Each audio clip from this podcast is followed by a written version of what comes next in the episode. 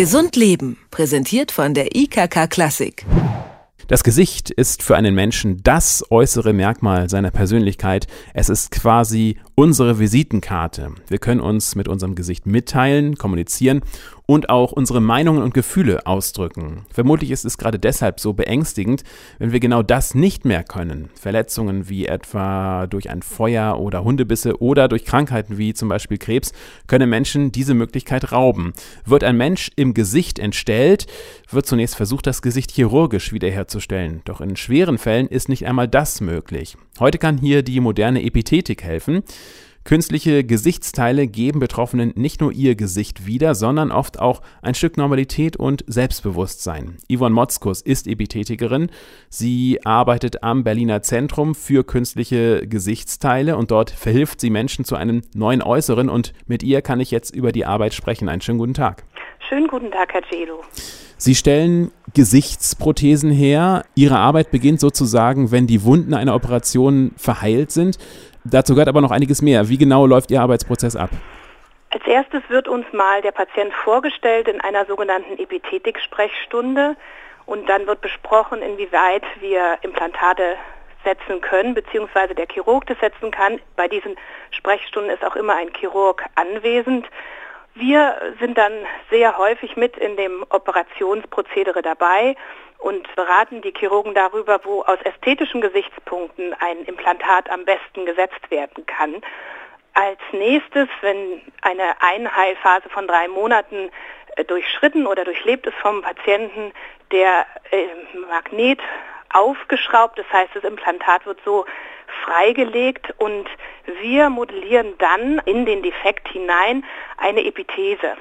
Die wird erstmal in Wachs modelliert. Der Patient sitzt die ganze Zeit vor uns. Es ist also so circa fünf Tage, dass der Patient jeden Tag bei uns ist, manchmal für zwei Stunden, manchmal für vier Stunden. Und wir erstellen dann die Epithese. Das ist also der technische Ablauf sozusagen. Jetzt stellt sich genau. die Frage, wie begegnen Sie den Menschen, denen Sie das Gesicht rekonstruieren? Das ist ja eine sehr intime Situation. Ähm, wie bauen Sie da eine Beziehung zu dem Menschen auf, der vielleicht ja gerade noch den Verlust seines Gesichtes erstmal zu verarbeiten hat? Ja, das ist ähm, bei uns so geregelt am Berliner Zentrum für künstliche Gesichtsteile, dass wir sozusagen schon vor der Operation den Patienten das erste Mal sehen, ihm mit dem Chirurgen zusammen erklären, wie das Prozedere läuft, was wir ihm anbieten können. Wir haben Patienten, die sich bereit erklärt haben, dass wir Fotos von ihnen diesen betroffenen Patienten dann zeigen, sodass diese Patienten nicht ganz im Unklaren gelassen werden, dass sie mal sehen können, wie sieht es hinterher aus. Wir können auch eine Epithese zeigen. Und ähm, wir haben die Erfahrung gemacht, dass in diesem ersten Schritt bei den Patienten das zwar so aufgenommen wird, aber noch nicht so richtig verarbeitet, weil natürlich der Schock über die Operationssituation, die dann kommt, noch sehr groß ist. Aber die Patienten kennen uns dann und haben dann schon mal den ersten Kontakt. Und dann ist es so, dass wir nach der Operation es viel leichter haben, die Patienten dann nochmal sozusagen darauf vorzubereiten. Und wenn Sie dann auch schon sehen, möglicherweise in Modellen, wie es aussehen könnte, fällt dann auch eine Last ab? Also ich persönlich habe die Erfahrung gemacht und auch meine Kollegin, dass wir tatsächlich am Anfang erstmal ja eine Last noch nicht nehmen können, weil natürlich ist vor einer Operation die Anspannung sehr groß. Aber was immer sehr gut ist, ist, glaube ich, der persönliche Kontakt. Einfach mal zu sagen, Sie kennen uns schon mal und wir werden uns wiedersehen und wir können Ihnen das anbieten. Ich denke, dieser persönliche Kontakt ist vor allen Dingen auch sehr wichtig. Und dann erst nach der Operation, wenn man, wenn der Patient weiß, okay, jetzt ist erstmal diese Operation vorbei, das Prozedere vorbei, dann merken wir, dass da auch eine Offenheit da ist, sich der eigentlichen Epithese zu widmen. Und dann kommt da auch sehr schnell das Gefühl von, es geht weiter, ich bleibe jetzt nicht so. Also das können wir bei den Patienten wahrnehmen. Fassen Sie denn die Patienten mit Samthandschuhen an oder geht es manchmal auch, ähm, ich sag mal, lustig zu?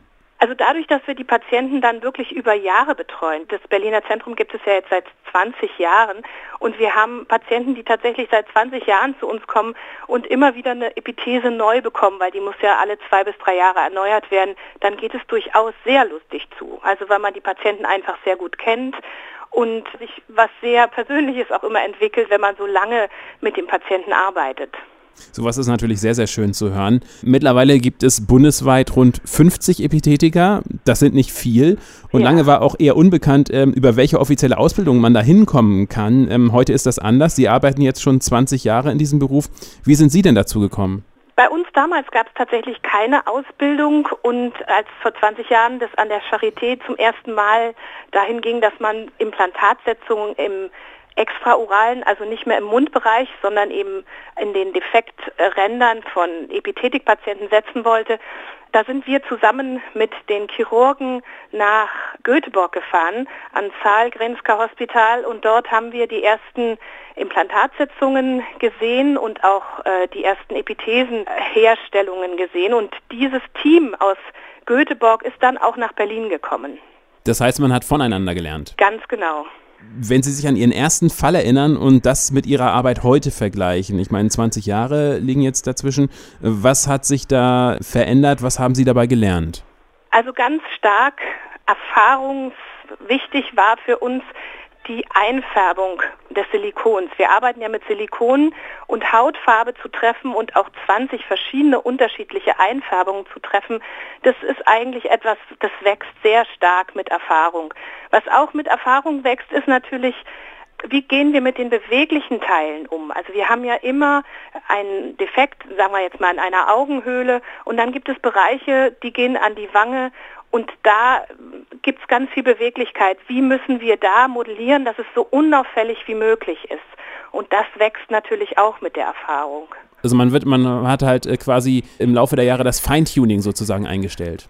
Ja, würde ich doch ganz, würde ich doch ganz stark sagen. Und weil wir, also alle Epithetiker, sagen wir mal, die aus dieser Zeit äh, heraus diese Erfahrung gesammelt haben, haben irgendwann dann auch das Bedürfnis entwickelt, dass wir gesagt haben, wir sollten doch eine Ausbildung machen. Eine fachspezifische Weiterbildung haben wir jetzt initiiert, weil wir gesagt haben, diese ganzen Steps, die wir gelernt haben über die letzten 20 Jahre, 20, 25 Jahre teilweise, die würden wir doch gerne eigentlich vermitteln. Und genau deswegen ist dieses Berufsbild relativ neu, jetzt 2010 installiert worden. Vielen Dank. Das war Yvonne Motzkus, eine von rund 50 Epithetikerinnen in Deutschland und sie stellt gemeinsam mit ihrer Kollegin künstliche Gesichtsteile her und hat uns Einblicke in ihren Arbeitsalltag gewährt. Haben Sie herzlichen Dank für das Gespräch. Gerne.